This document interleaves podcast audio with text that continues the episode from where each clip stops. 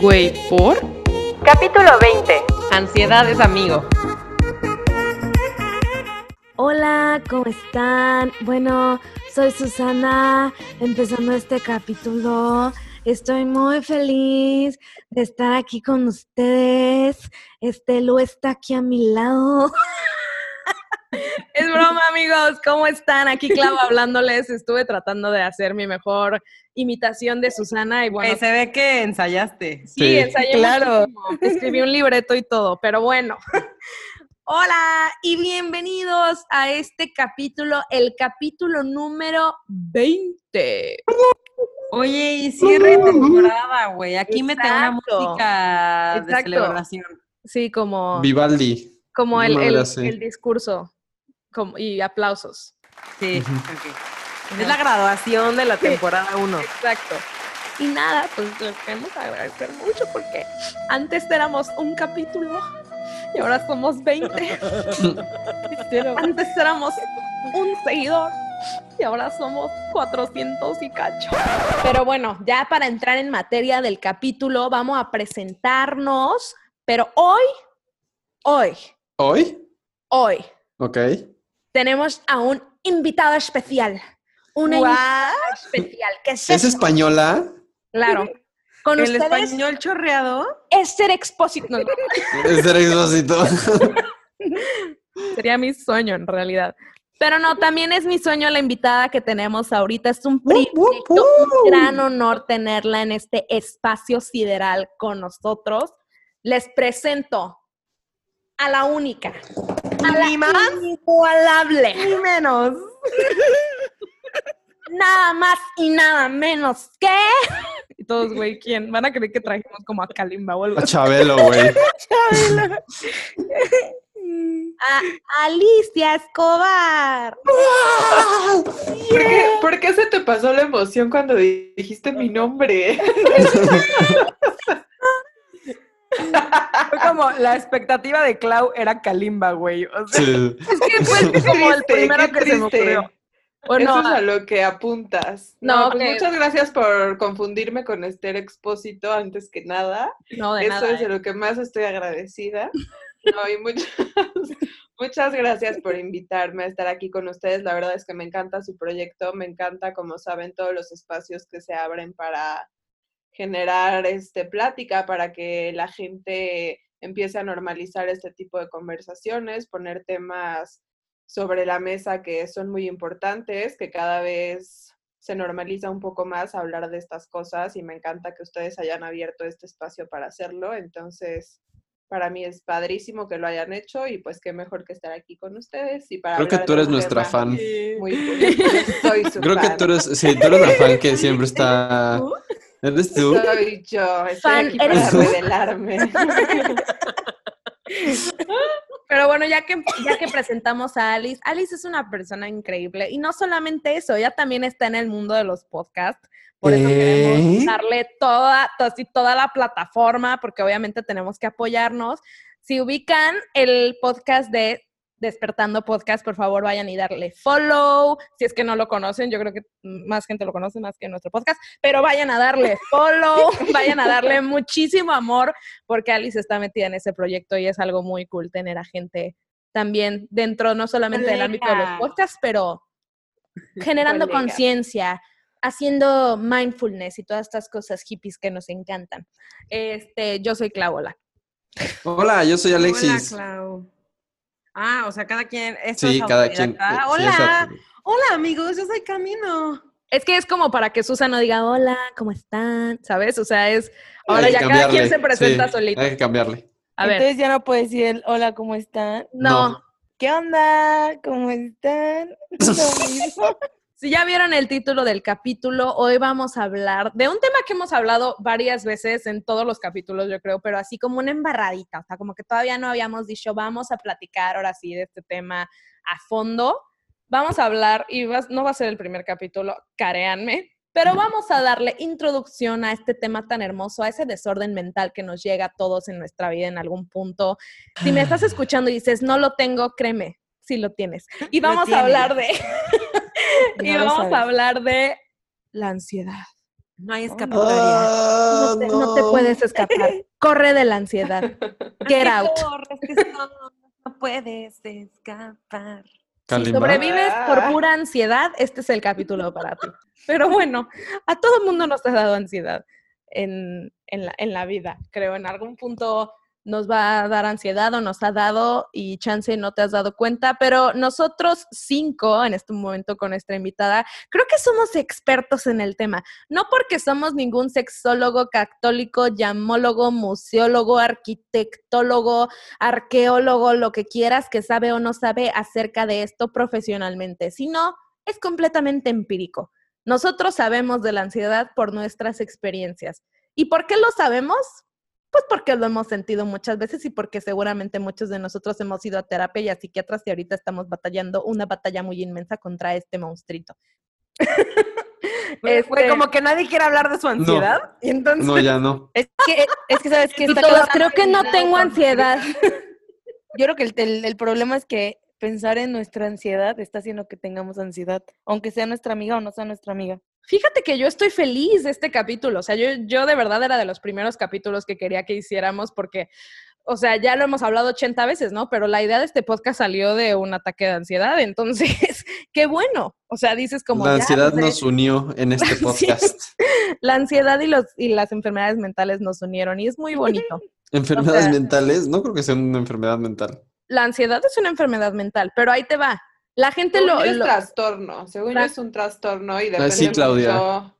Depende Tra- se mucho llama como el trastorno grado de la al que lo ansiedad, ¿no? tenga cada quien. O sea, Ya. yo, por ejemplo, Alice, sí, mi, mi, muy personalmente, mi diagnóstico tal cual es un trastorno de ansiedad, pero pues depende cada persona, cada quien lo siente a grados distintos y cada quien tiene un diagnóstico completamente distinto, pero sí puede ser catalogado como una enfermedad o como un trastorno.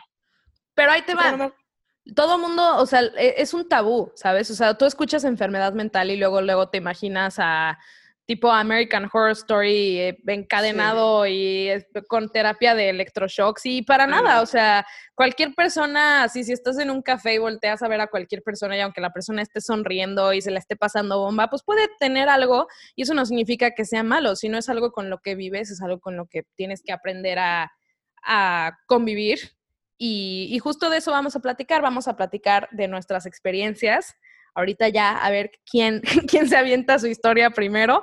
Todos están así de, A ver, yo voy, yo voy, yo voy. venga, venga, Su. Abre, abre, el, abre el piso.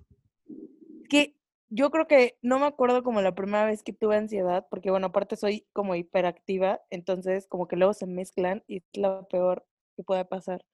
Porque a lo mejor y yo, yo, yo no sabía que tenía ansiedad, pero como que la primera vez que viví como un ataque, es que yo no sé si fue ataque de ansiedad o un ataque pánico, pero em, ¿qué fue? Ya tiene, ya, ya tener, yo, yo iba en la prepa, me acuerdo que de repente este, yo estaba así como en clase y de repente el profesor nos está hablando de cualquier pendejada de historia y de la nada me empecé a sentir súper mal, o sea, de que yo como que estaba muy mal y no, o sea, no podía dejar de llorar y así no dejaba de llorar y no podía respirar y como que yo veía que los veía a todos y yo decía, no lo están sintiendo, o sea, como que no están sintiendo que no pueden respirar y como que yo una vez estaba así, pero no hablaba nada, o sea, como que no me podía mover, entonces yo estaba así como completamente, así como toda inquieta. Petrificada. ajá. Ajá, llorando sin poder respirar, hasta que después de un rato así voltea como alguien y me dice, ¿estás bien? Y yo, o sea, ni tan siquiera podía hablar. Entonces, pues ya de ahí obviamente, dice que la psicóloga de la, de la escuela me dice, a ver, ven, no sé qué te está pasando, vamos a decirle a tus papás y ven. No sé Y- qué te está pasando. Y yo así de, ok, está bien. Y ya, pues llamaron a mis papás y la chingada. Para ese momento, eh, yo estaba yendo a ver a un psiquiatra a, a Puebla, antes de irme a estudiar a Puebla. Y ya, o sea, yo me acuerdo que llegué y yo le dije así de que yo no creo en esta madre. Y no me vayas a empastillar porque yo no quiero que me empastilles y que la madre, ¿no? Y me acuerdo que él me dijo de que, uy, no, pues no, o sea, no te vamos a medicar, no te preocupes, vamos a tratarte que la chingada. Y bueno. Y entonces cuando me pasó esto, me acuerdo que él me dijo, a ver, cálmate, lo que tuviste fue un ataque de pánico, vente, y pues ya. Fui, pues obviamente me- empecé con tratamiento de, este, para la ansiedad. Y ya, o sea, como que yo empecé, me acuerdo que tomando la- estas pastillas y, y la verdad es que sí me ayudaron. O sea, como que, como todo este tema de la ansiedad, como que siempre ha estado ahí presente. Y como que yo antes no sabía qué era, o sea, solamente era como, pues, como que se mezclaba con la hiperactividad y si era como hi- hiperactividad cool, pues nada tenía como mucha energía y como que podía hacer todo y, y me sentía así como, ah, ya sabes. Poderosa. Sí, como si te comieras la estrellita de Mario Kart, así. Ujú. Pero cuando era la ansiedad, como que yo le digo como la ansiedad culera, que me empieza así como a, eh, a, a sobrepensar las cosas y a como no dejar ir este pensamiento y de repente no puedo respirar y de repente me tiemblan las manos o, o así, que es como el- lo más común. Claro. Muchas veces, o sea, lo- otro y dato curioso que no sabían de mí, ustedes digo, creo que tampoco no lo sé, cuando yo estoy muy ansiosa, eh, no, me empiezan a temblar las manos, o sea, pero temblar culero, o sea, parezco que tengo Parkinson. Y como yo ya sé que me, me tiemblan, lo que hago es que las guardo o que no, no, Las que no las vean.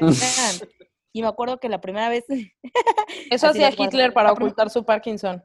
en serio, bueno, yo me acuerdo que la primera vez eh, que camino creo que las vio o algo así. No sé qué, qué está, y me dijo, ¿por qué te está temblando? O sea, fue una vez que estábamos cocinando y yo de que, ah, no, no, no pasa nada. Pero pues, o sea, como que luego, o sea, pero me tiembla así de que, obviamente no de que no se pueden ver las manos, pero me tiemblan y no puedo ni tan siquiera escribir, entonces tengo que así, neta, así empezar a pensar como, plantita, medita. Cactus, llamas. Cactus, el cactus y la llama. Y eso llama te y el pa- o sea, ¿y, y hay algo que lo detona? ¿O es de la nada? Eh, el estrés, Mm, porque luego yo soy una persona que sobrepiensa todo. O sea, pero todo, ¿eh? O sea, si tú me hace ratito dijiste algo de Esther, Esther Espósito, ¿cómo? No sé cómo se llama. te pusiste a pensar en ella, es normal. No, no. no, o sea, lo que me refiero es que, o sea, realmente, o sea, a lo mejor dijiste ese pensamiento y entonces yo me pongo a pensar de que a Claudia le gusta Esther Espósito, ah, ¿a poco, pero no lo dejo ir, o sea, se queda ahí Claro. el puto pensamiento por siempre. Entonces yo puedo tener, estar aquí, tener ocho A mil medianoche, Susana. Sí, sí, sí. ¿Klaus era gay? Ya te dije, yo ya lo dije, no sé en qué capítulo, no sé si fue el que saliste del closet. salí del closet por este expósito. Nada más por ella. Ay, pues es que, pero, o sea, lo que me refiero, no, no sé, o sea, como que sí hay varias cosas que lo detonan, y más cuando tengo mucho trabajo, o sea, yo soy muy workaholic, entonces como que me gusta igual encerrarme en el trabajo cuando tengo, o sea, como sentimientos encontrados que está mal, porque entonces me empieza la ansiedad, o sea, como que la ansiedad se empieza como a acumular, y digo, hay momentos en que como que la agarro de, de prepulsor, o no sé cómo se diga, para Sí. ir más rápido, y voy en chinga, neta, cuando estoy ansiosa y así, cabrón, trabajo en chinga, o sea, luego ni me doy cuenta y ya acabé cosas en una hora que pude haber acabado en tres. Y yo así, güey, ¿qué pedo? Bueno, mi pequeño gran viaje con la ansiedad inicia cuando tenía como ocho años y a mí me daba mucho miedo que mis papás se fueran a separar. Vivimos en una cultura en la que muchos de mis compañeros eh, tenían papás separados y yo decía, no quiero tener que enfrentar la decisión de con quién irme, yo sin saber, ¿no? Y no sabía cómo se sentía la ansiedad, no sabía qué era la ansiedad, no, no tenía en mi cabeza como esta palabra. Yo dije, eh, es una sensación física como, como si te quitaran toda la energía, o sea, si se te drenara la energía en un solo instante y empezara este ciclo vicioso de pensamiento, de sobrepensamiento, de sobrepensamiento, otra vez, otra vez, otra vez, y no te deja tranquilo. Entonces, eh, me llevaron con un psicólogo de, de niño. eh, no tengo idea, no recuerdo mucho de, de, cómo terminó eso, la verdad. O sea, eh, mi mamá me dice que, que, llegué a tomar medicinas, yo ni me acuerdo. O sea, yo como que mi cerebro lo bloqueo. Y ya, pasó. Como que tenía picos muy, muy drásticos, ¿no? Como que estoy muy bien, estoy muy bien. Y de repente me acuerdo de que mis papás iban a divorciar o algo así y para abajo. Y después otra vez estoy muy bien, se me olvida, los veo juntos y veo que alguien estaba eh, peleando, por ejemplo, mis papás, y era como otra vez, estoy más cerca de tomar esa decisión, ¿no? Conforme fui creciendo, entendí y mis papás me dijeron, a ver, es que no nos vamos a divorciar, o sea, tranquilo. Y después, al final, eh, me di cuenta de que mi ansiedad iba más allá de tomar esa decisión. Eh, mi ansiedad se refleja por el hecho de sentir soledad. Esa es como la, la más, la, el encuentro más grande que he hecho a través de este pequeño gran viaje. Y todas las sensaciones, eh, videos, películas, eh, algo que me haga sentir eh, soledad, empieza a detonar la ansiedad. Entonces... O sea, como que, perdón que me meta aquí. No, por favor. Este, o sea, a ti como que la ansiedad es como este acordarte, o sea, como de que tus, o sea, como el sentimiento que sería de si tus papás estuvieran separados, de con quién vas a estar, como la incertidumbre, ¿no? Esa fue la primera etapa. Ok. Después, no, sé, te, estoy hablando de, de 8 a, a 13, 15 años probablemente. A los 15 años ya la ansiedad, como que, ya, no le, ya no la atribuyo a esa decisión que hubiera tenido que tomar si mis papás estuvieran separados, sino ya a un, sentimiento más profundo y de soledad que sigo trabajando, o sea, sigo, sigo ahí en ese proceso de, de trabajarlo la verdad voy muy, muy avanzado, me, siento bien, cada vez siento más eh, amistad con mi ansiedad, es la palabra correcta, siento más amistad y al final entiendo que es mi propio cuerpo, mi cerebro, mi, mi ser, diciéndome o avisándome, hey, por aquí, por aquí no va. Antes, yo pensaba que estaba estaba mal, o sea, que había algo físicamente mal en mí y eso me da, me daba muy, muy, muy cañón para abajo y te da miedo porque no entiendes, nadie te, te, dice, o bueno, en mi caso, espero que, que las personas lo comiencen a hacer, que te digan, oye, somos humanos y todos experimentamos ansiedad de diferentes formas, de diferentes grados, como lo mencionaba Alice, pero todos lo tenemos y siempre lo vamos a tener, diferentes grados, diferentes formas, mm. pero no necesariamente es malo, no, no necesariamente es tu enemigo. Hasta el día de hoy. Hasta, el, día, de... hoy. No, y está, perdón, perdón que me meta, o sea, está, está interesante lo que dices de que ahorita la gente no, o sea, ojalá la gente lo haga, pero yo creo que por eso es que mucho los boomers y así nos llaman mucho la generación de cristal, no solamente por de que ah, se ofenden por todo, sino porque luego de la nada mi papá me dice, ¿qué onda con ustedes? O sea, como que tienen mucho mucho trastorno mental, o sea, todos tienen depresión, todos tienen ansiedad y y sí, o sea, sí, no estoy diciendo que no, pero sino que segura, o sea, lo que, no, no sé si se lo dije a él, pero es como, hermano, créeme que tú y todo mundo igual de los boomers lo tiene, nada más que en ningún punto lo hablaron, en ningún punto le pusieron nombre, o sea, como que les enseñaron como a reprimir literal. Solo iba a sumar a lo que dice Clau de que las generaciones anteriores nos ven como justo esta generación de cristal y que todos van a terapia y por qué todos tienen tantos sentimientos. Sí, sí, claro. Y sí, o sea, por un lado creo que por primera vez tenemos el coraje, porque yo creo que requiere muchísima valentía atreverte a sentir. Entonces, por primera vez tenemos el coraje de explorar todo eso, pero también creo que cada vez el mundo es un lugar más difícil, ¿sabes? O sea, y también creo que ahí yo he encontrado, de una forma muy extraña, pero ahí he encontrado un poco de consuelo, porque como dice Alexis, tú piensas que tú estás mal y que tú eres débil. Y luego es como voltear y decir, no, güey, o sea, neta, abre tu Twitter, ya sabes, y ve las noticias, está cabrón. O sea, sí vivimos en un mundo bien difícil, como que sí es muy normal que sientas miedo y que sientas angustia y que estés estresado y que sientas todas esas cosas que sentimos. O sea, también creo que el mundo cada vez es un lugar que nos reta más y que nos hace, no sé, nos la pone más difícil. Entonces también creo que por eso a nuestra generación le ha tocado tan rudo. Entonces también por eso creo que sí es un tema un poco generacional. A mí me, me gustaría, ya que oímos dos de sus experiencias, eh, como definir para cada quien qué implica la ansiedad, porque yo creo que, ok, ya platicamos de que pues, es un, trastorno mental, puede llegar a ser una enfermedad mental.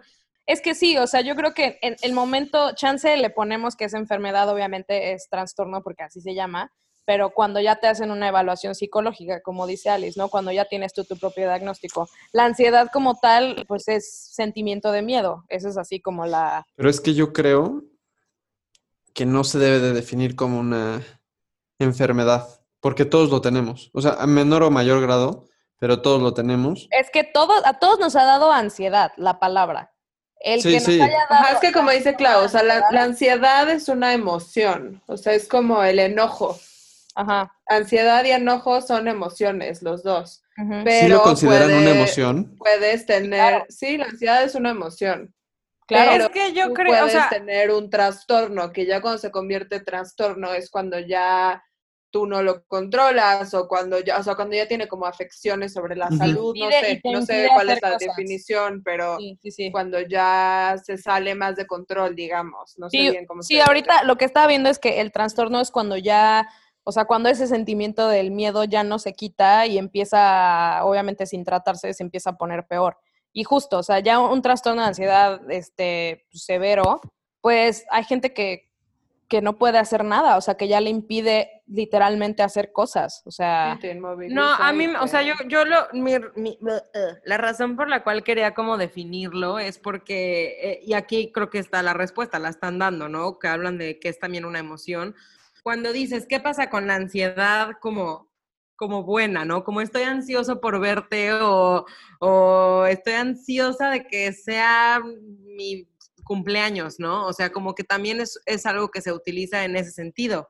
Entonces, ¿qué pasa con ese, esa ansiedad de emocionante? o sea, quieres que definamos ansiedad como palabra, no ansiedad como trastorno.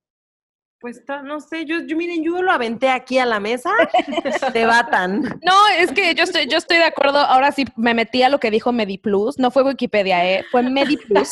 MediPlus. MediPlus. O sea, la ansiedad a mí sí se me hace una emoción y es una emoción que se siente, güey, antes de tomar un examen, este, se siente, en mi caso, ¿no? Que me pasaba antes de, en, en teatro, así como antes de que en la tercera llamada, así como que estabas todo ansioso, este, si te iba a llegar, hasta cuando te va a llegar algo por. Amazon, empiezas Cuando así va a llegar Santa Claus. cuando va a llegar Santa Ah, Claus, o sea, como que esa, esa es la emoción, justo, justo lo que dice MediPlus. O sea, que creo que ahí ya se vuelve un pedo cuando ese sentimiento como de...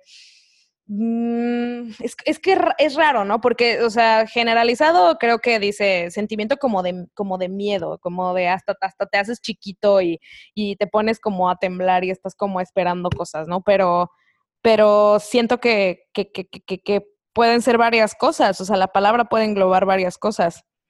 Entonces, puede ser, pues depende de, depende de la situación y de la connotación que tú solito le des. Son como nervios positivos o negativos, ¿sabes? Como dice Clau, yo cuando bailaba me, me, me vino muy, muy claro este ejemplo que dice Clau, cuando estás a punto de subirte a ese escenario, porque son nervios, ¿sabes? Pero puedes tener nervios de que todo salga mal o de que todo salga bien. Y es subjetivo Pero- también como todo mundo la experimenta, ¿no? Porque ah, Sí. como, como, como dijo Alexis, me encantó la, la definición que utilizaste de que tú, Gracias. la, la ansiedad fea, la ansiedad, digamos, la que te afecta, este, la sientes como si, como si te descargaran la pila así como de putazo, ¿no?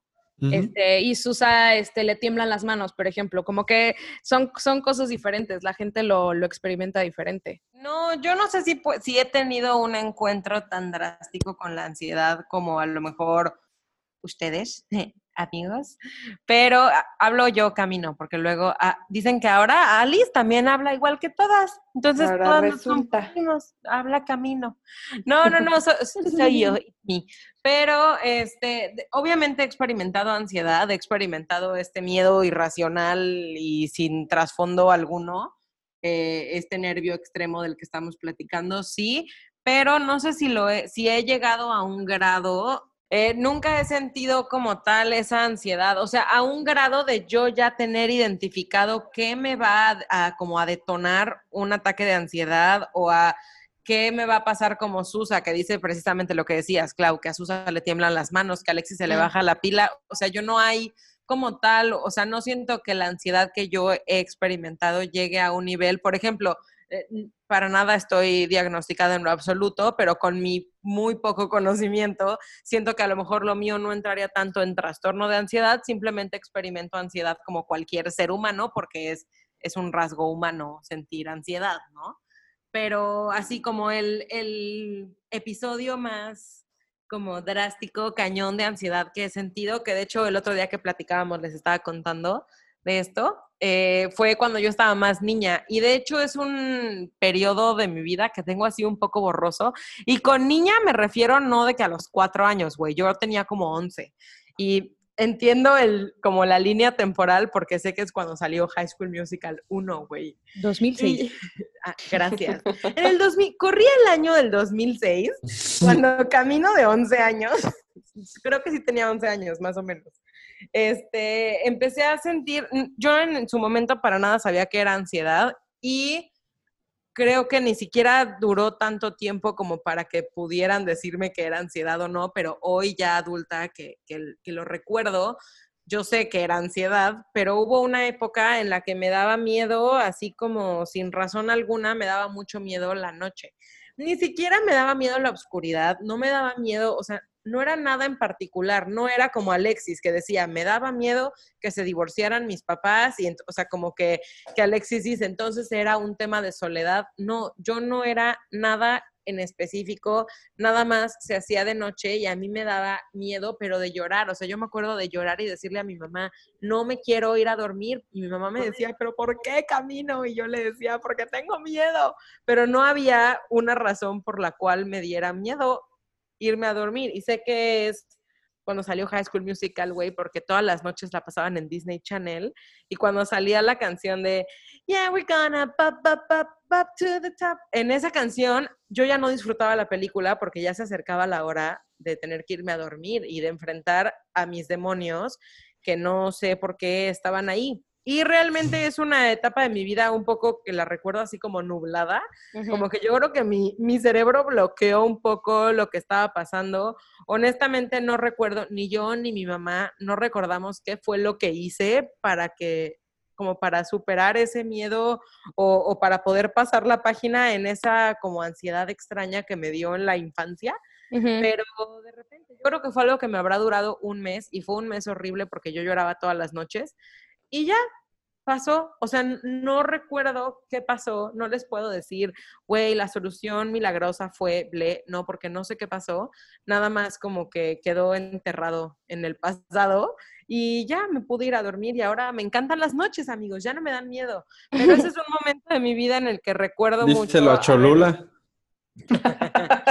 y, vaya que sí. Yo estoy rodeada de gente que experimenta ansiedad de niveles, o sea, soy novia de Alexis. Alexis tiene ataques de ansiedad muy seguidos. Yo los veo así como en, primera fila, ¿no? O veo a Clau o así, estoy rodeada, estoy rodeada de gente. Estoy rodeada de dañados. no, no, no, estoy rodeada de gente que sufre así como ataques de ansiedad en como gachos, ¿no? O sea, yo me queda clarísimo que son muy gachos y sí creo que la ansiedad que yo llego a sentir, porque obviamente hay días en mi vida adulta en los que también me siento muy ansiosa y yo sé, y yo puedo decir, me estoy sintiendo muy ansiosa, o sea, y normalmente cuando me siento muy ansiosa es cuando tengo unas cargas, de, o sea, la carga de estrés que tengo es muy alta o es muy fuerte. Y como que lo mismo que decía Susana, se vuelve eh, abrumador también tenía la palabra en inglés, qué oso, qué vergüenza. Pero bueno, se vuelve muy abrumadora como la carga de estrés y entonces yo misma me empiezo a sentir como de ya me estoy poniendo ansiosa, pero en el momento en el que yo sé que me estoy poniendo ansiosa, en ese momento se pausa todo lo que estoy haciendo y a mí me sirve como, o sea, me distraigo, pues, y no, nunca, o sea, sí, obvio he caído como en el ataque de pánico, pero yo creo que he tenido uno en mi vida, güey. O sea, no, no es algo que, se puede decir con lo que he batallado yo o así. La ansiedad que sentimos todos, claro que la he sentido. Sí, doy súper llorona, güey. O sea, yo lloro ah, de felicidad y de tristeza y de celebración. O sea, soy súper llorona, pero no, no siento que yo sufra como estos ataques de ansiedad tan, tan seguidos, tan recurrentes, tan así.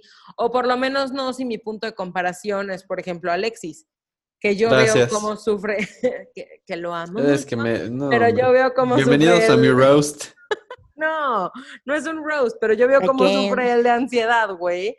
Y, y, creo que los niveles de ansiedad que yo manejo, pues no, no, no, no o tú, tú sí puedes vivir con ellos, pues. Ajá, ajá, sí. Oye, yo también. Bueno, si todos aquí podemos No, no, no, pero digo de que sin necesitar ayuda, sin necesitar algún tipo como de guía, o sea, o algo así. Ah, sí, no, por temas de ansiedad. Tengo muchos problemas que arreglar en mi vida, pero la ansiedad no sería como, por lo menos al día de hoy, afortunadamente, no sería un tema como que, que necesita, o sea, que me detuviera de hacer cosas o así, No, pero sí, obviamente sé perfecto cómo se experimenta y, y sí creo que el momento más hardcore de ansiedad que he tenido fue esta época más en mi infancia. No, y también es hereditario, o sea, y aquí hago súper el disclaimer de, a ver, ni soy médico, ni mucho menos, y todo. Diamólico católico muy desde mi experiencia, pero también es hereditario a nivel biológico, ¿sabes? O sea, yo sí, y esto lo digo yo de mis terapias con psiquiatras, que sí, obviamente siempre, si tú vas a un psiquiatra, de las primeras preguntas que te hacen es sobre tu historial familiar de salud mental. Y yo sí, en mi familia sí hay un historial importante, porque, a ver, parte de esto, y aquí es donde van a decir, ah, esta vieja, ¿quién es para decirme esto? Pero sí, parte de esto es la química de tu cerebro, ¿sabes? O sea, sí, son, o sea, todo esto hay que entender que es la serotonina que produces o no, y por eso hay gente que de repente necesitamos, güey, si tu cerebro no está produciendo la serotonina, gracias a Dios hay laboratorios que me la pueden dar en una pastilla, ya sabes, o sea, en el caso de que tu médico te lo diga que es lo correcto y tal, pero todo eso también viene de tu familia, entonces hay como mil y un factores, pero sí me parece importante como este, este tema de que también hay genética involucrada que es importante checar con, tu médico. Igual que hay ansiedad súper bonita como la que dices, estaban diciendo de lo del teatro y así, pues está esta ansiedad como igual culerilla que pues chéquense, güey, y escúchense. Creo que lo más importante es que se escuchen y vean qué es lo que está pasando porque no se la tienen por qué estar pasando mal. O sea, creo que, digo, obviamente, hey, paréntesis, estamos en pandemia y obviamente ahorita la ansiedad creo que se desató para todo mundo. O sea, el simple hecho de tener que estar encerrado y dejar de ver a, o sea, de no tener como el contacto físico, de, de poder llegar y abrazar a, una, a un amigo. No, pero pues creo que eso es, eso es, eso es heavy, sobre todo en una cultura como la nuestra, como decíamos, de que vivimos, de que no, ¿cómo vas a decir, hablar de tus emociones y así? voltearte y decir, a mí al principio me costaba un buen, yo vengo de una familia en la que no es tan fácil voltearte y decir, siento esto, necesito esto. A mí todo mi proceso de que es un proceso, a ver, tengo 27 años y llevo en este proceso más de 10, ¿sabes? 29. 27, ¿Quién ¿qué dijo te pasa? 37? ¿Qué pasa, 82. Órale, Chabelo. Ay, güey. Pero de mis 27 años llevo literal, yo creo que 10 en este proceso, si no es que más. O sea, llevo más, pero así en serio, como 10 en este proceso de, de sanación y casi todo ha sido yo solita, ¿sabes? Y eso es de lo más heavy porque en mi familia no era tan fácil que mis papás me, o sea, yo escucho que ustedes dicen, entonces mis papás me llevaban a terapia y no sé qué, digo, qué chido, la neta, qué chido, porque a mí sí me llegaron a llevar alguna vez y así, pero no creas que, que fue tanto y no, no los juzgo y no tanto, ellos hicieron lo mejor que pudieron con las herramientas que tenían y está chido. Exacto. Pero la mayoría del proceso de sanación lo he hecho yo sola, de yo levantarme y decir, necesito esta terapia, necesito esto, necesito un psicólogo, necesito un psiquiatra. Para mí decir, voy a ir, mi mamá cuando mis papás se separaron iba a un psiquiatra. Y yo me acuerdo, para mí era yo chiquita y yo me esperaba en la sala de espera haciendo mi tarea y yo entendía que mi mamá estaba en un psiquiatra porque estaba mal y yo la veía deprimida y cómo tomaba estas medicinas y tal. Entonces para mí era algo muy fuerte. Impactante, y claro. Cuando, cuando la moneda cambió, cuando la cosa fue al revés y yo era la que entraba al consultorio y mi mamá era la que me esperaba en la sala de espera, yo decía, ¿qué pedo? O sea, ¿en qué momento llegué a esto? ¿Sabes? Para mí fue muy duro. A mí esa imagen de ver a mi mamá quedándose de ese lado de la puerta y yo entrar al consultorio, me pudo muchísimo decir, voy al psiquiatra era de las cosas más heavies que me habían pasado, ¿sabes? Creo que endulcé mucho mi, mi, experiencia con los psicólogos de niño, pero también tengo que contar una parte. Como dices, hicieron lo mejor que pudieron con lo, los herramientas que tenían. Me llevaron a como dos brujas, casi, casi. Ahora me da risa, ¿no? Ahora lo entiendo y digo, pobrecitos, o sea, los, los espanté muchísimo y, y como que no sabían por dónde, tampoco. Sí, no, y definitivamente es un viaje contigo, porque nadie, o sea, como hemos dicho 80 mil veces en este podcast, nadie experimenta en cabeza ajena. O sea, y está muy cabrón, porque así como, creo que fue el otro día que le dije a mi papá, como, ay, este, me encanta este morado, y me dice, el morado que yo veo será el morado que tú ves. Y yo así de, "Ah, ah, ah". y yo así de, pues, pues, sí, pues, sí, Yo siempre he tenido ese trip de que qué tal que no vemos los colores igual que antes. Güey, yo Sí, también. sí, sí, muy no, pues, mi viaje con la ansiedad consciente, este, empezó cuando yo tenía, eh, hace como cuatro años, empezó. Pero mi viaje con la ansiedad, cuando yo dije como, ok, esto chance no es normal, pero lo tuve desde chiquita. O sea, yo me acuerdo que, que, o sea, el, el más así chistoso, o bueno, no, no es chistoso, pero es que después me dio risa, eh, era de chiquita cuando mandaban en, en el Hotmail, mandaban estas cadenas que eran como de, de juegos y al final te asustaban. Ay, Este, horrible. me salió la niña del exorcista y no recuerdo bien qué pasó porque mi mamá me dijo que me asusté tanto que subí con ella y empecé a gritar y empecé así como a tirarme al suelo y a tambalearme y o sea, de verdad me sacaron el pedote de mi vida, o sea, literal. Pero por muchísimo tiempo, o sea, o- así como decía Cam, ¿no? Si llegaba la noche era como, güey, o sea, dormía con mis papás, no me podía bañar con la puerta cerrada, o sea, así, o sea, de verdad estaba así como muy cabrón. Igual estaba la ansiedad del teatro y que la chingada, pero, pero así tengo súper claro ese momento donde dije, wow, ¿qué es esto? Estaba en la universidad, tenía un, un periodo libre antes de una clase y dije, voy por un cuernito, fui por un cuernito, me senté en una mesa con mis amigos, estábamos cotorreando, estaba todo bien, o sea, no había nada, no era de que, güey, me llegó un pensamiento, o no, no, no, no pasó nada, sí estaba yo muy feliz con mi cuernito. Pasó la niña del exorcista y No, yo, no mames. Este, Ya- ya vino por viene. mí, ya me me vino a la mente la niña del exorcista. No, güey, o sea, fue neta, estaba todo muy bien. Yo estaba riéndome, yo estaba pasándome la bomba en mi periodo libre antes de mi clase. Y, güey, de la nada nada más siento como, como un boom. O sea, yo así lo Ajá. siento. Hasta le pongo como sonido porque así, así lo siento. Sentía como boom. Como si en mi, en mi cabeza, como si en medio de mi cabeza hubiera un hilo hacia abajo y alguien lo jalara. O sea, sentía como si me, como si me hicieran así como hacia abajo y, y al mismo tiempo así como que volteaba a ver a todos lados y como que yo no sentía que eso era real o si yo estaba, o sea, si era real lo que Fuera estaba de viendo. sí, ¿no? Como, Sí. como, como si estuvieras en. ¿No les ha pasado que luego están en un sueño? Que bueno. Ajá, sí, sí, sí. O sea, como que te estás viendo, o sea, tú sabes que tú estás ahí, pero tú no puedes controlarte, solo estás observando y que no Ajá. puedes hablar, es horrible, o sea, de que neta sí sientes que, que la gente así como que quieres gritar y todos están viendo así como si nada y tú así de, Sí, sí, sí, sí, súper, súper raro. O sea, ya después, obviamente, en, en, en terapia y así me dijeron que eso se llama despersonalización, que es como cuando te sales de ti y así. Pero pues en ese momento yo sí decía, güey, qué chingados. O sea, me asusté, obviamente, lo primero, o sea, lo primero que pensé fue, estoy enferma de algo, pero enferma de algo físico. Y me acuerdo que le dije a mi papá, no. ¿sabes qué? Me siento mal, o sea, como que mi papá no entendía, me vino a visitar y me llevó a un cardiólogo, literal, porque Ah, creía que era un pedo del corazón, porque pues me daba como un tipo de taquicardia. Me llevaron al cardiólogo, el cardiólogo me dijo, no, o sea, tienes episodios de taquicardia, pero pues no, no es eso. Y yo así de, "Ah, ¿qué pedo? ¿Cómo se llamaba el Enigmas Médicos? el programa. Y yo así de, güey, voy a tener un, un diagnóstico que no vamos a poder llegar. Pero como No sabía que estaba embarazada. no sabía que tenía ansiedad.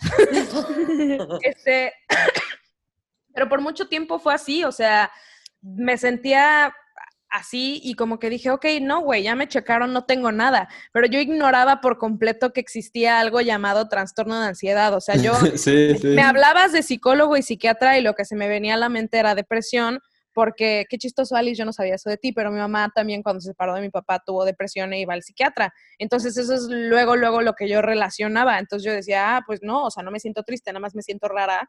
Entonces yo decía como, ok, estoy loca. O sea, esto es lo que pasa, estoy loca, eh, me van a llevar a un manicomio porque ahí es donde vivo.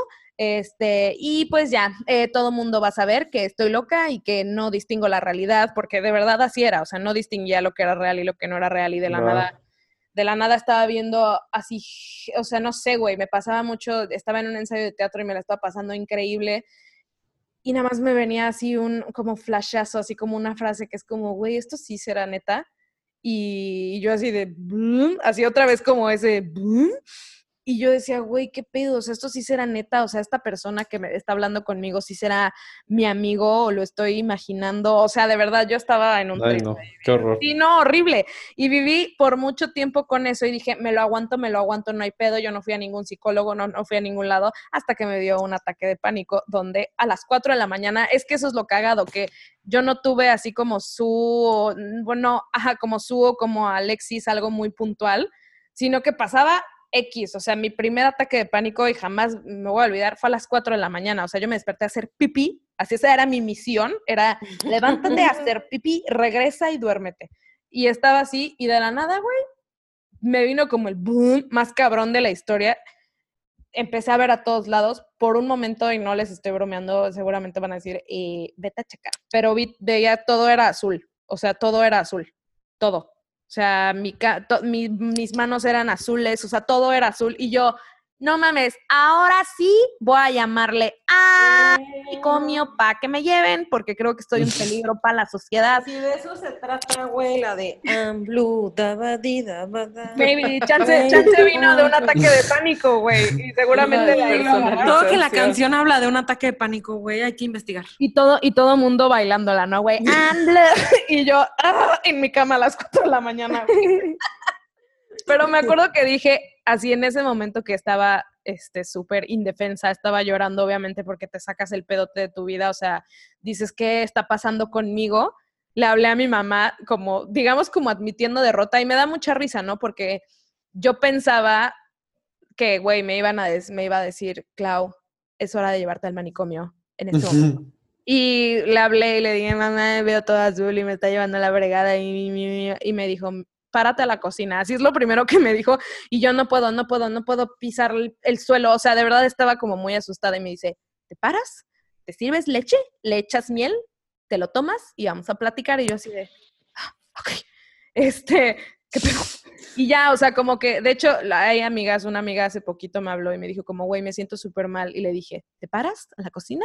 ¿Te sirves lechita? Y le no puedo, no puedo, no puedo, no puedo, no puedo. O sea, pero fue porque yo estaba en un, en un estado de shock, en un estado así terrible que mi mamá luego, luego me sacó, en vez de decirme, ¿estás bien? Me dijo, claro. párate, vete a la cocina y sírvete leche. Y yo, este, manicomio, ma, eh, manicomio.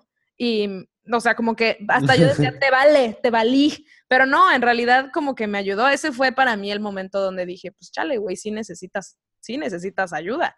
Y, y obviamente fui, o sea, para mí al principio fue admitir derrota, ir con un psiquiatra y me acuerdo que justo como dijo Susana, no, a mí nadie me va a empastillar nada, a mí nadie me va a dar ningún tipo de nada, o sea, y güey, ahorita llevo que dos años tomando antidepresivos y soy la persona más feliz del mundo, o sea, ¿sabes?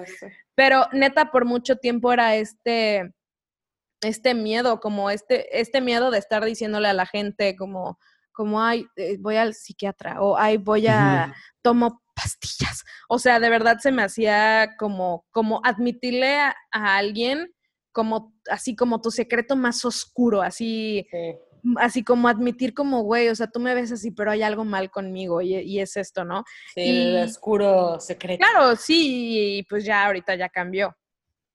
pero pues nunca identificaste como ¿Nunca identificaste como a una posible causa o de dónde salió? O sea, es que yo desde, desde, güey, desde que tengo uso de memoria soy ansiosa, o sea, desde mi, mi ansiedad va, iba desde, güey, iba a salir una película, yo me muerdo las uñas desde que tuve dientes, o sea, de verdad. O sea, eh, igual. Igual, obviamente me iba súper mal en la escuela, me distraía muchísimo. Eh, eh así como que todo, así cuando te pones a analizar dices, claro, güey, o sea, ahí estaba todo el pinche tiempo, pero justo la ansiedad acumulada y eso es algo que, que yo creo que por eso le digo enfermedad, eh, porque, porque mi ansiedad estuvo, estuvo tan arraigada y como que no la traté y no le di la importancia que se merecía, ni el peso, ni la atención. como un boomer. digamos la atención, exactamente, pensaba como boomer que mi, que mi ansiedad se volvió en trastorno este, ansioso depresivo. O sea, ya me sentía tan mal con esto y me sentía tan mal conmigo y me sentía tan mal como con, con lo que estaba pasando conmigo y mi, mi oscuro, oscuro, oscuro secreto, que ya no solamente me sentía ansiosa y me daba el boom, sino me daba el bajón terrible y me ponía tristísima y no quería hacer nada, o sea, y, todo eso fue en la universidad, o sea, yo por, por creo que fue un semestre que, güey, yo no iba a clases porque me sentía súper triste y me sentía súper mal y, y después me sentía bien, pero decía, güey, qué miedo, si ya falté la clase anterior van a decir, ¿por qué faltaste? Entonces faltaba esta y tuve que ir a rogarle a cada uno de los profesores y les tuve que explicar a todos, a todos les tuve, así me dijeron, ok, sí, ok, no has venido en X tanto tiempo, ¿qué tienes? Y yo, Ah, o sea, así les conté como todo lo que sentían y, dato curioso, había un maestro que todo mundo le caía súper mal, decían, güey, ese maestro es bien culero, así, es así, güey, lo peor, daba clase de periodismo, güey. Y sí, o sea, era muy exigente el profe, la neta, o sea, sí era muy, muy exigente. Y dije, este güey no me la va a perdonar. Todos sí, todos me van a... Ese güey le conté y él me dijo, o sea, y me lo dijo así como súper me dijo, a mí me atropellaron y me dio este trastorno de estrés postraumático, entonces entiendo muy cabrón lo que sientes, tú haz lo que tengas que hacer, eres una alumna que quién sabe qué, y yo, güey, le lloré al señor, o sea, porque fue de, porque fue de, güey, este también tiene algo parecido y me lo está diciendo y no eres mi mejor amigo, o sea, no eres mi hermano, me lo estás diciendo porque es parte de ti, ¿sabes? Y yo, oh, ok, entonces podemos hablarlo. Ajá, o sea, se puede hablar así como en la vida. Y, no eres la única. Y no soy la única. Exacto. O sea, hay que quitar el tabú. Y no soy rara. Exacto. Pero, por ejemplo, tú, Alice, a ti como, o sea, ¿cómo, ¿cómo fue? Yo dije, Alice es una excelente persona para platicar de esto, porque no solamente hemos tenido conversaciones muy largas acerca de eso, de cómo ella lo experimenta, de cómo yo lo he experimentado, así como amigo, sino que creo que lo lo entiendes de una manera muy personal y creo que como este, este podcast se trata mucho de, la experiencia personal, creo que es importante invitar a amigos que han pasado por lo mismo y abrir diálogo, güey. Entonces, con todo y todo, Amicua, cuéntanos, cuéntanos qué te pasó. Pues ahí les va, a ser lo más breve posible. Date, es, es tu, Date, este es tu momento. Seré lo más breve posible, pero sí hay como algunas cosas que creo que es padre compartir. Justo, o sea, mi introducción es que a mí me encanta hablar de esto, porque como decía, creo que Clau al principio, desde que yo lo hablo y desde que platico esta historia, para mí esta ha sido, si me preguntas, ¿cómo has sanado hablando? O sea, a mí platicar mi historia ha sido de las principales herramientas que he usado para sanar, entonces por eso les estoy tan agradecida por permitirme no, felicidades a ustedes.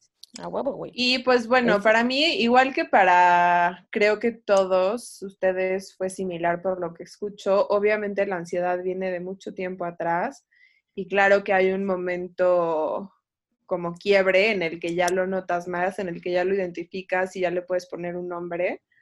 Pero hoy ya con mucha más experiencia, con mucho más conocimiento y con 16 mil años de terapia mm. y mucho, mucho clavado interno, pues ya voy identificando muchas cosas y entendiendo muchas cosas que me pasaron desde que ella era yo muy chiquita.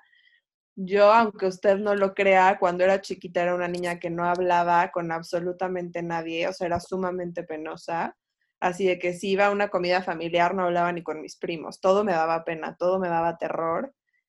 Este, mm, vivía escudada y escondida a través de mi mamá, literalmente me escondía en su blusa porque me daba miedo, todo me daba miedo.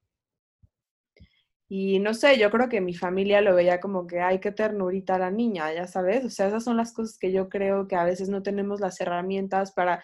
Y por eso jamás he juzgado, ¿eh? O sea, yo creo que si yo en su lugar probablemente hubiera pensado lo mismo. Sí, claro. Pero que hoy lo, hoy lo detecto como que, claro, todas esas eran como todas mis banderitas rojas, ¿no? Desde chiquita.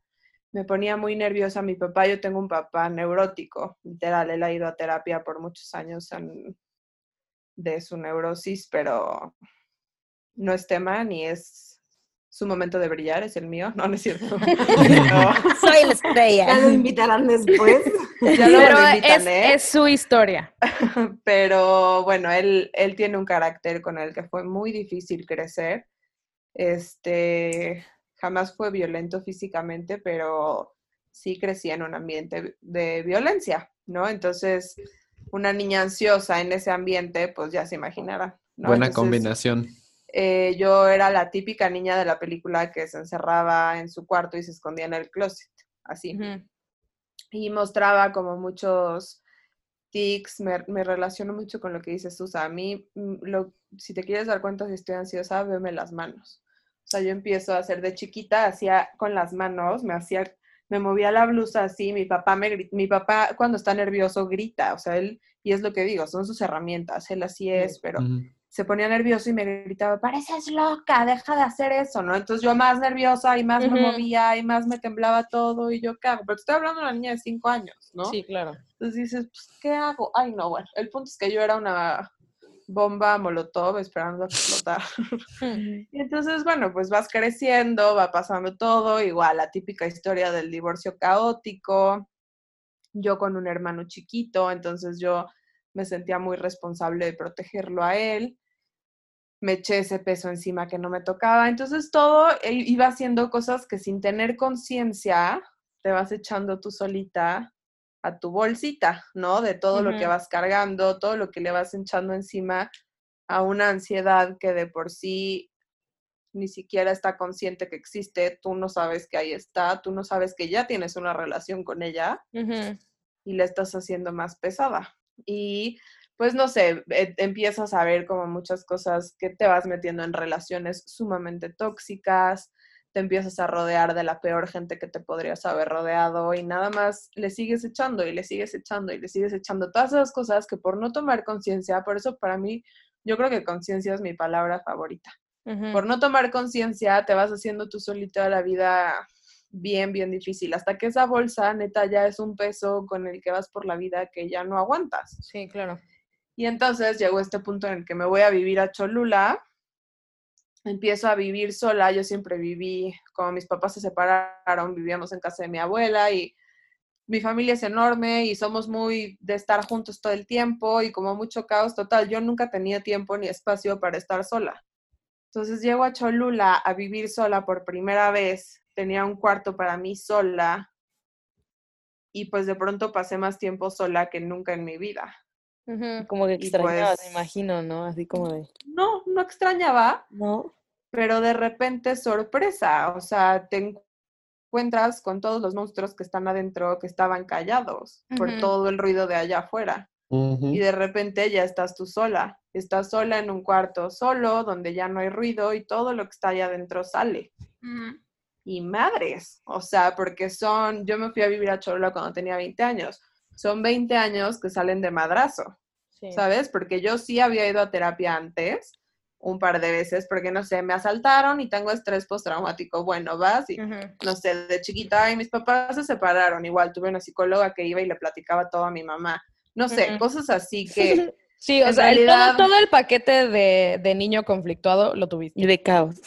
todo, todo. Así como que Pero se a lo va que a la es- bolsita. A lo que voy sí había ido a terapia y tal, pero todo como muy embarrado, ¿sabes? Nunca había realmente, me había echado un clavado adentro y decir, a ver, ¿qué onda con todo lo que traes aquí? Y es lo que te digo, y de repente de madrazo sale todo eso después de 20 años, No mames. pues no me fue muy no bien. te agarró puta. Sí, No, no, muy fuerte, muy fuerte.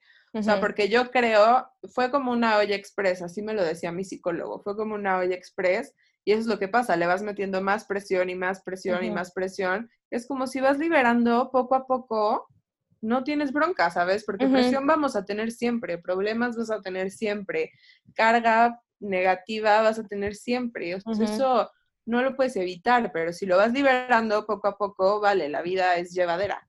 Pero de repente de madrazo, pues me fue muy mal nunca me dio nada más una vez despersonalización como a Clau le daban. A mí más bien me dan ataques de ansiedad muy fuertes, cada vez me dan menos fuertes, pero en esa época, güey, me daban de que tres a la semana, Qué horror. cuatro, Sí. horrible. Y ya, pues fue cuando empecé a ir a, al psiquiatra. Al principio sí estuve medicada un tiempo. Mi relación con las medicinas también ha sido de amor-odio. Cada vez estoy más en paz con la idea. Ahorita sí tomo medicinas también y ahorita estoy muy en paz con ella, pero han habido momentos en los que no estoy en paz con ellas. Y pues bueno, finalmente, así como en la vida siempre van a haber cosas malas, también con la ansiedad, mi relación es un sube y baja, hay veces que mi relación con ella es buena, hay veces que es muy mala, ahorita estoy en un lugar muy bueno de mi relación con ella, estoy muy en paz creo que, ay sí, casi si me pongo a llorar. No, no es cierto. No, está Lloramos todos. Es el podcast de Estoy todo-. No, no es cierto. Eh, creo que mm, el hecho de que me haya tenido que echar todo yo sola, porque no sé, mi mamá hizo lo mejor que pudo, de verdad yo le estoy eternamente agradecida.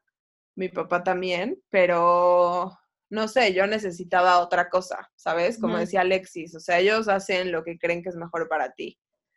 Pero no sé, el haber yo solita encontrado todo lo que necesitaba, no solo en la terapia, también he usado mil y un recursos más como la lectura me ayuda muchísimo, escribir me ayuda muchísimo, el yoga me ayuda muchísimo, la meditación, o sea, tengo como mil herramientas que he ido encontrando y el tener que caminar todo ese camino yo sola, Hola.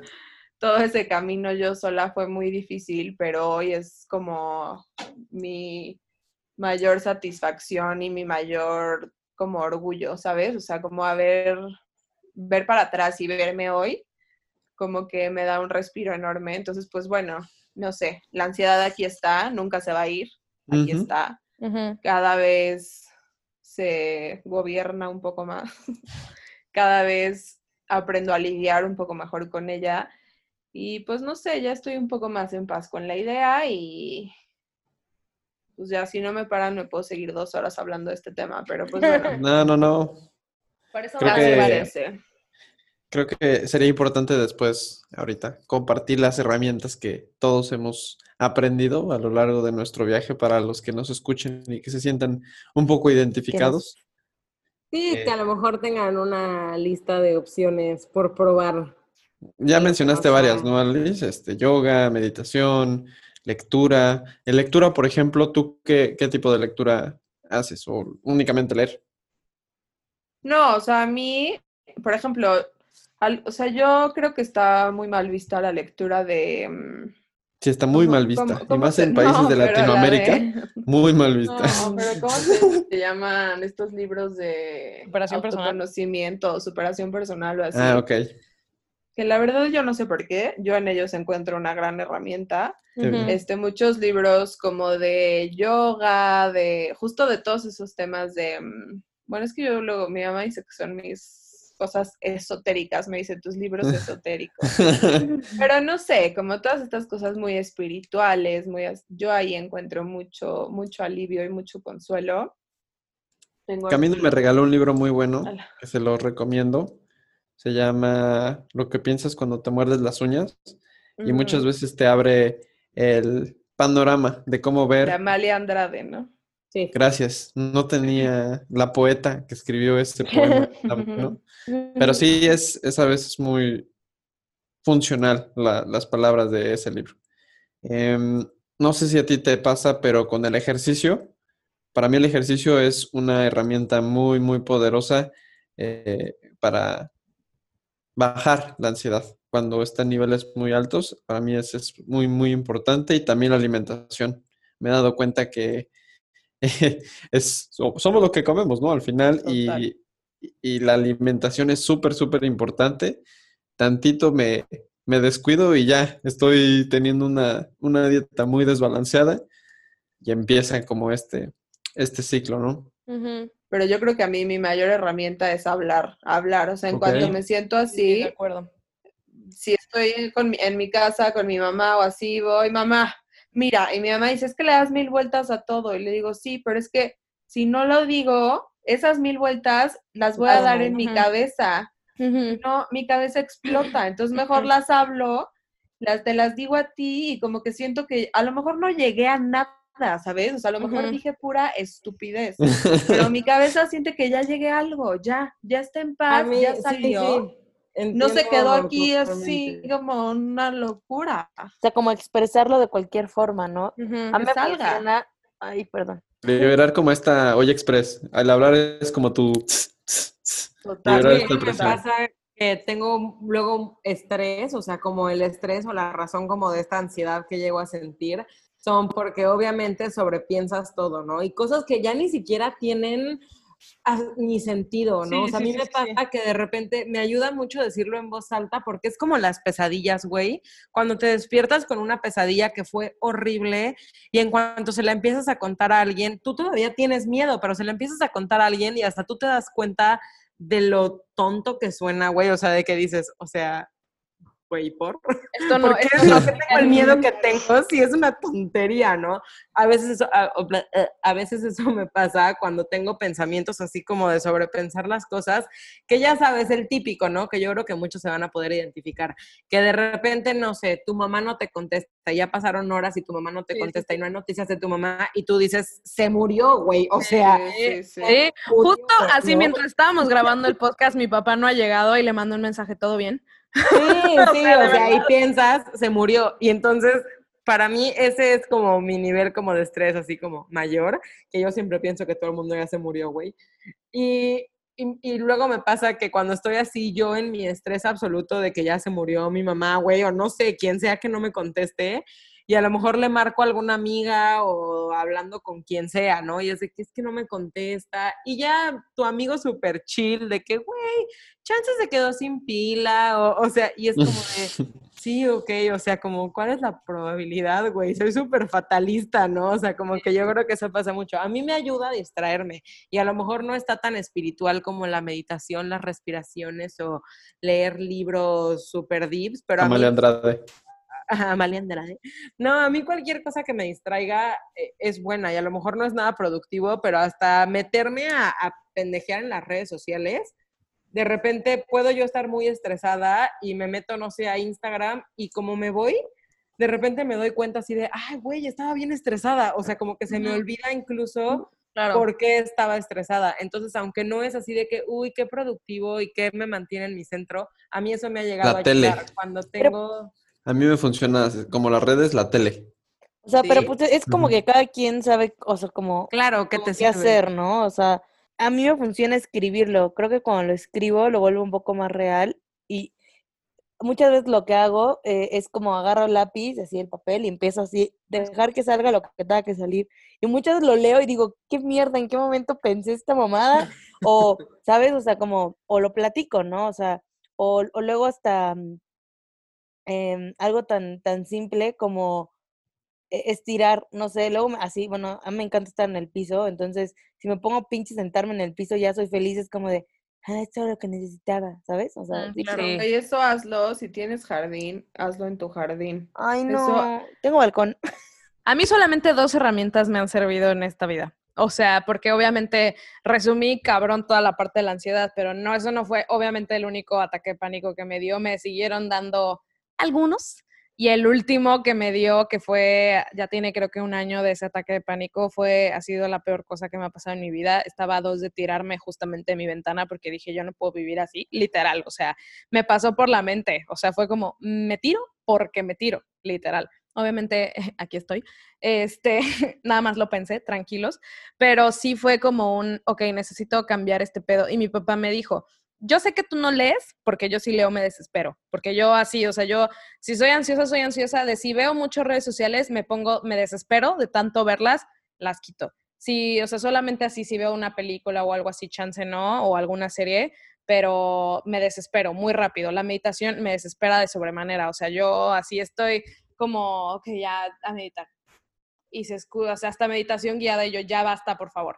O sea, lo único que me ha, me ha funcionado son como los cuencos, así, o sea, esos me gustan. Hasta me quiero comprar uno porque hasta me hace ver. Ay, sí, son delis. En Spotify hay listas, por quien no sabía.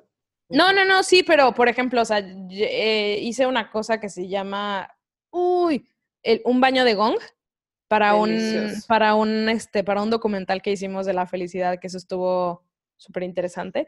Este, pero hicimos eso. Si tienen la oportunidad de ir a un baño de gong, es delicioso. O sea, así yo estaba, hasta me hizo ver colores esa cosa así en mi cabeza. O sea, nunca había estado en tan paz. Pero no, no puedo hacer baños de gongs todos los días.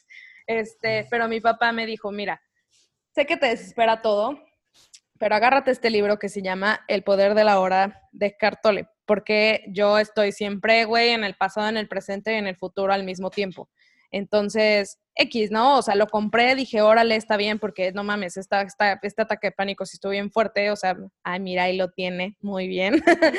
este, es que para amigos no lo están viendo, pero listo, nos acaba de enseñar su libro, ahora y está El Poder de la Hora. Para mí es un libro excelente porque desde el momento en el que, en, en el que lo agarras y agarras la introducción, el güey dice, güey, este libro se me ocurrió en el peor momento de mi vida, en el peor ataque de pánico que me dio, y en ese momento dije, ah, qué pedo, o sea, como que tuvo una epifanía. Entonces, luego, luego como que te identificas, no lo he terminado de leer, de verdad es un libro al, que regreso si me llego a sentir mal, eh, pero lo abrí, lo estaba leyendo y encontré una frase que dije, no mames, así que fue como wow, porque yo siempre decía como, güey, o sea, escucho a la gente que tiene ansiedad, escucho a la gente que no sé qué, pero yo me siento muy mal y, y yo estoy muy mal y de la cabeza yo estoy muy, muy mal y por qué estoy así y estoy loca y que quién sabe qué, o sea, yo ya estaba, aunque yo escuchaba las historias de la gente, yo decía, nadie la tiene peor que yo, obviamente no, no, o sea,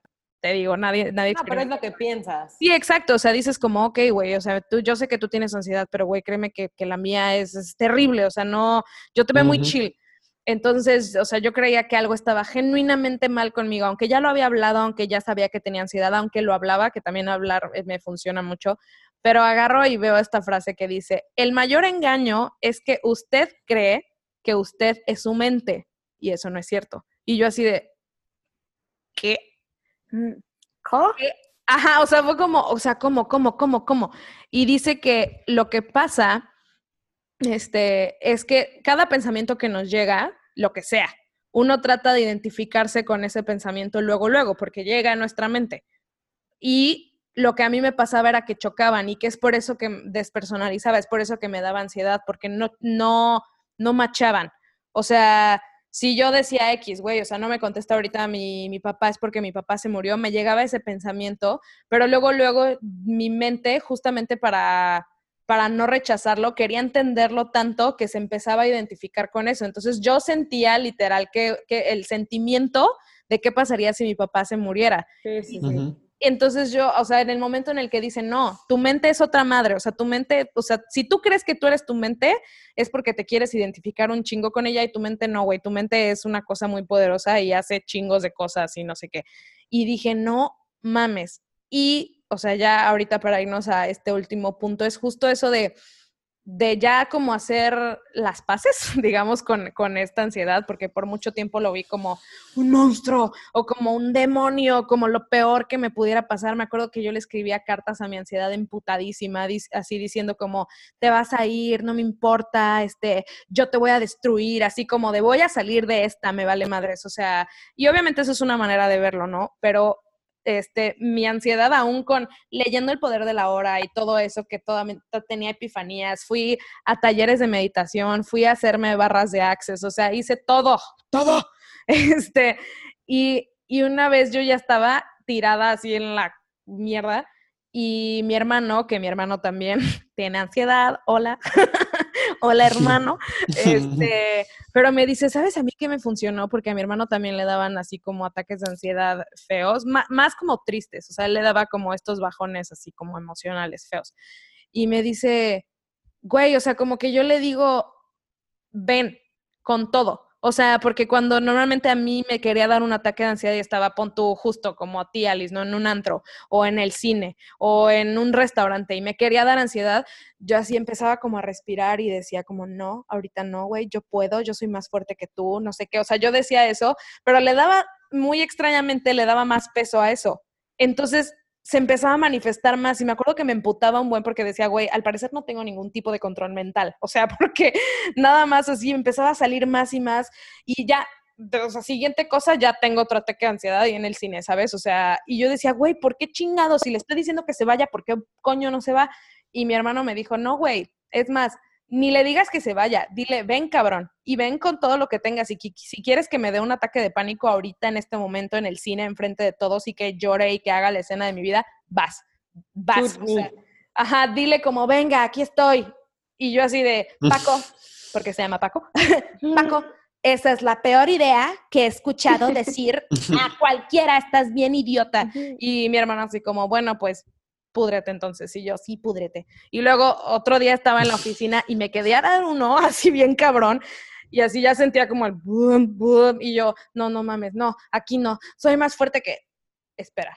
Y así fue de, a ver, puto, ven con todo lo que tengas, me vale madres. Así me acuerdo que empecé como, así me puse en mi escritorio así diciéndome chiquita y dije, ven con todo lo que tengas, me vale madres. Tengo que trabajar, así que apúrate. Si me tiene que dar un ataque de ansiedad, que me Le, le llevaron un sacerdote. Sí, todos. ¿Qué le pasa a la niña? La Bueno, niña me está hablando sola. Pero sí, güey, así, güey, neta, en ese momento que le dije eso, fue instantáneo. No estoy bromeando, fue como si fuera un switch de apagado. Se fue por completo. No fue de que se fue yendo poquito a poquito, se fue por completo, se los prometo. Y yo así de, güey, ¿qué pedo? Y de verdad, no es broma, en el momento en el que empecé a aplicar eso fue hace más o menos medio año.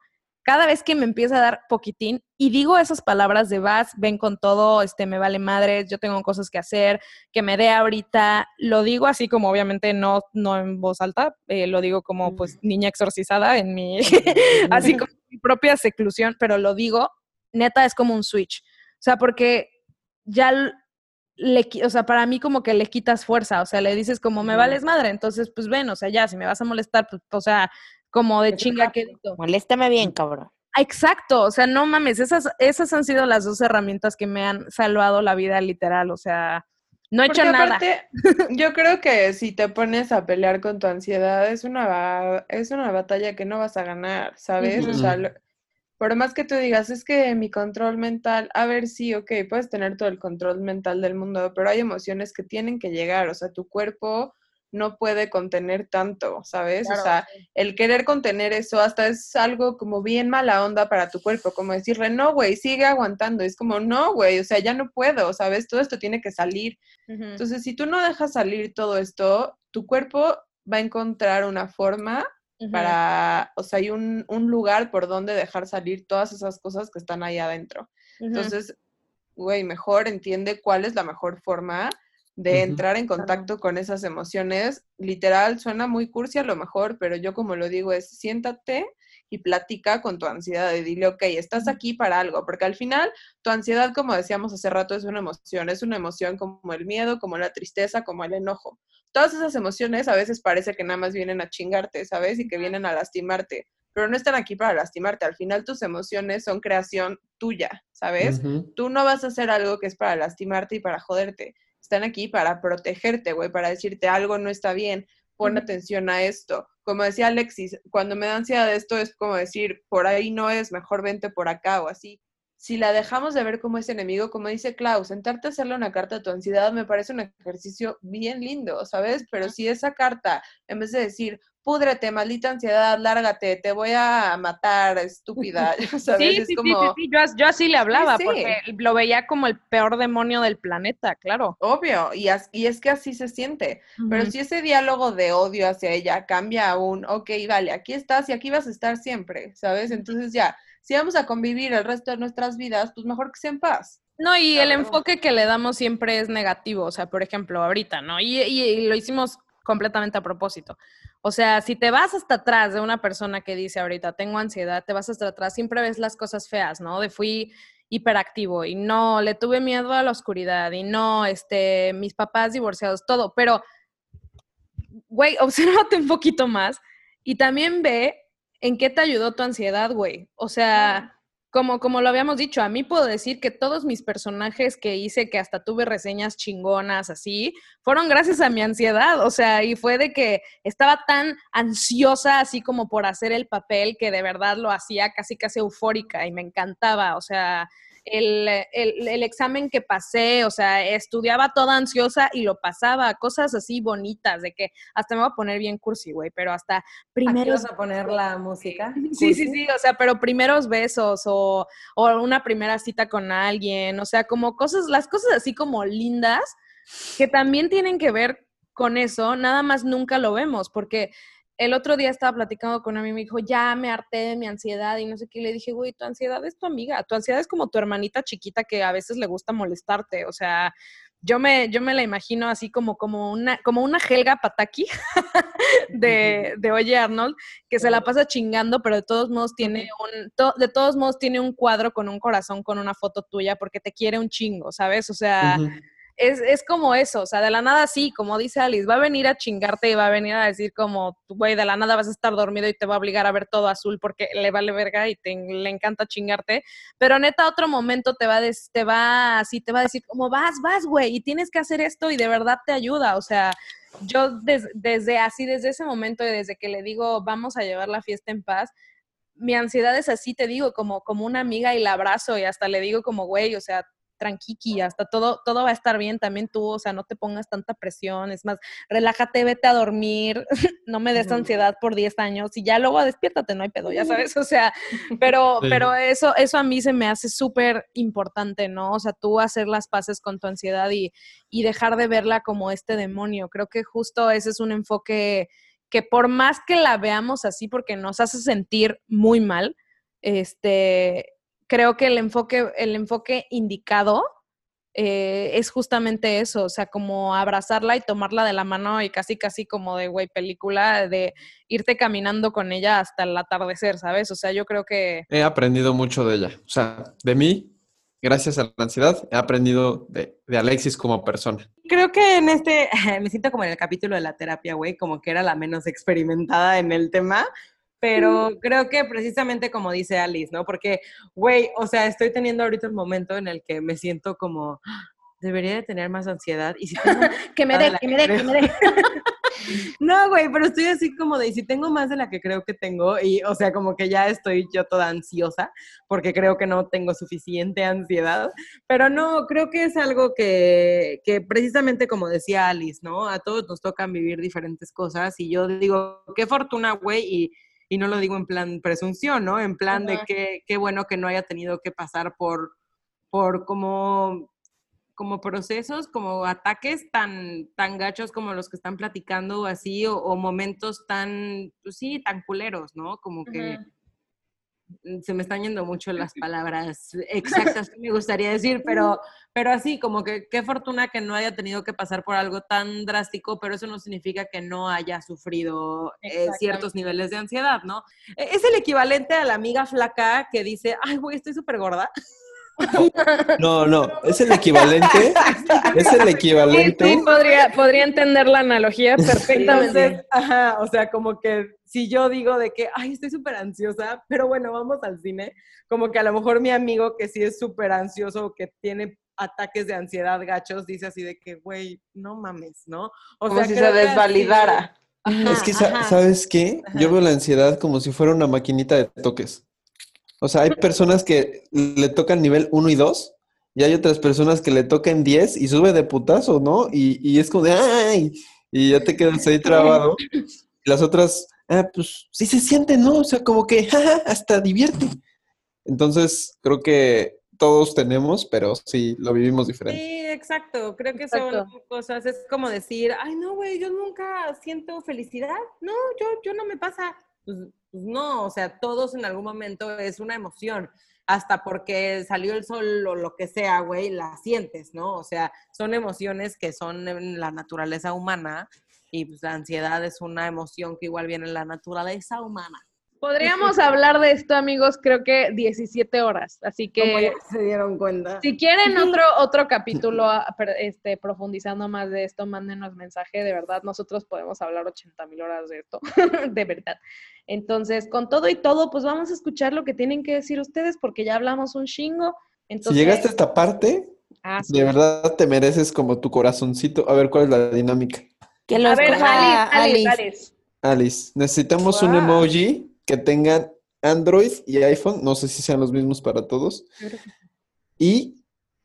Sí, de si llegaste a este punto, tienes que poner en la portada, en la portada del, del capítulo en Instagram, poner este emoji. Un... Ya fue candado, ya fue corazón azul. Arco iris.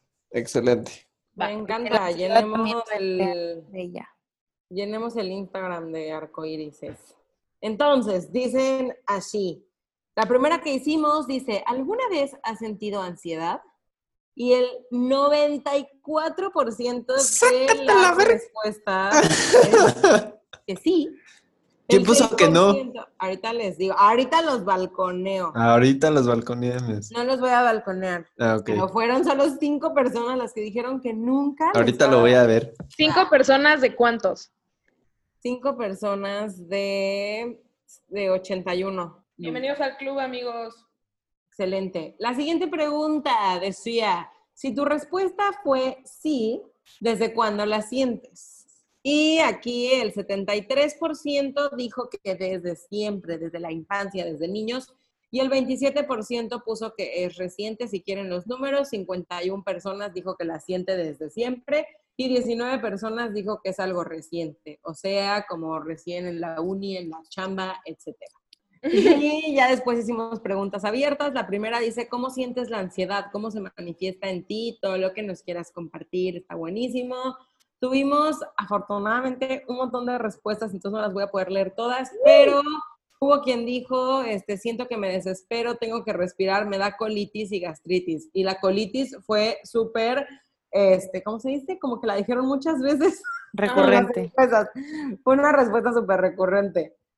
Eh, hubo quien dijo, me siento abrumada por, por todo y por todos. Tengo preocupaciones excesivas e insomnio, lloro sin saber la causa. Ay, ahí estoy yo. Hay una persona que se llama arroba Susa3 contestó la encuesta. ¡Ay, oye, Dijo- no! ¿Por qué siempre hacen eso? Ay, pues porque me encanta que la contestas, güey, me encanta. Y bueno, a Susana le da dolor de cabeza y temblor en las manos, hiperactividad. Nada que no hubieras contado tú, o sea. O sea, ya no spoiler alert. ¡Ay, no la Sí, sí, sí. Como si tuviera que cargar miles de cosas y solo tengo dos manos. Sí. Sí, todo esto pasa, es súper cierto. Y ya después, la última encuesta que hicimos, bueno, y pusimos un termometrito, eso es cosa nueva en las encuestas de Wayfor, pero decía, ¿dónde Idea, te idea de? Alice, muchas Idea gracias. de Alice, idea de Alice.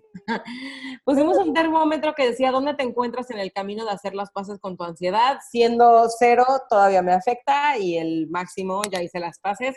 Y la carita está ahí, justo en medio. No sé cómo eh, No. decírselas, no se las puedo enseñar, pero imagínense la que está Como que está más. adelante del Ajá, ajá.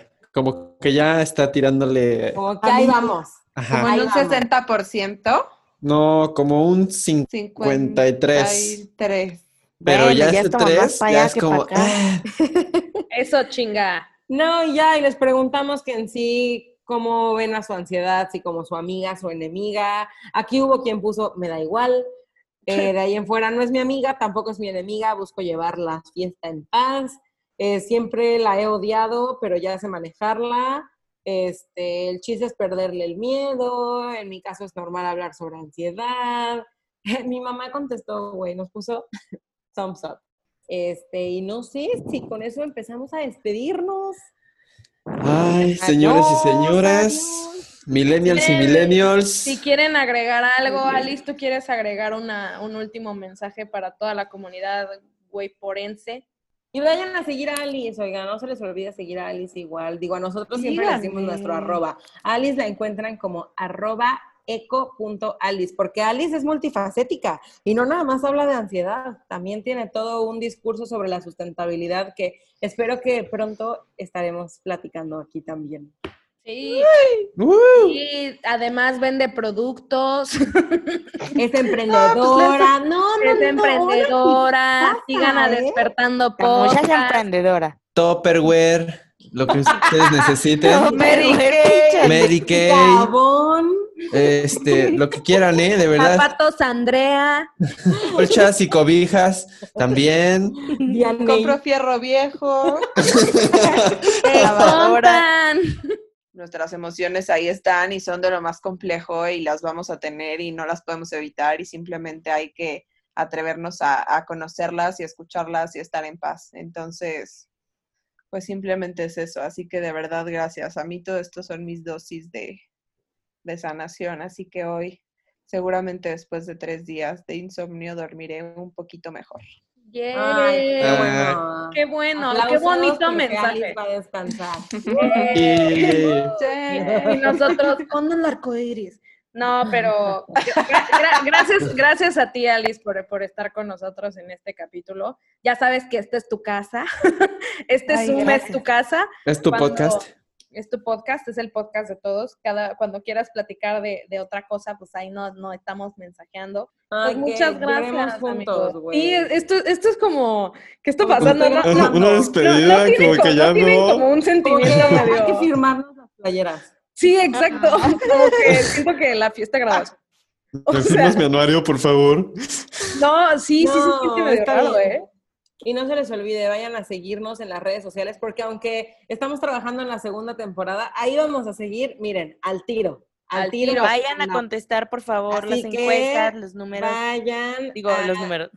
Los, Los números. Los Vayan números Días también. miércoles. Nos encuentran como arroba waypor.podcast y Alice está como arroba eco.alice. No vayan a dejar pasar sus redes sociales tampoco. Por en 3, 2, favor. 1, ponemos la música.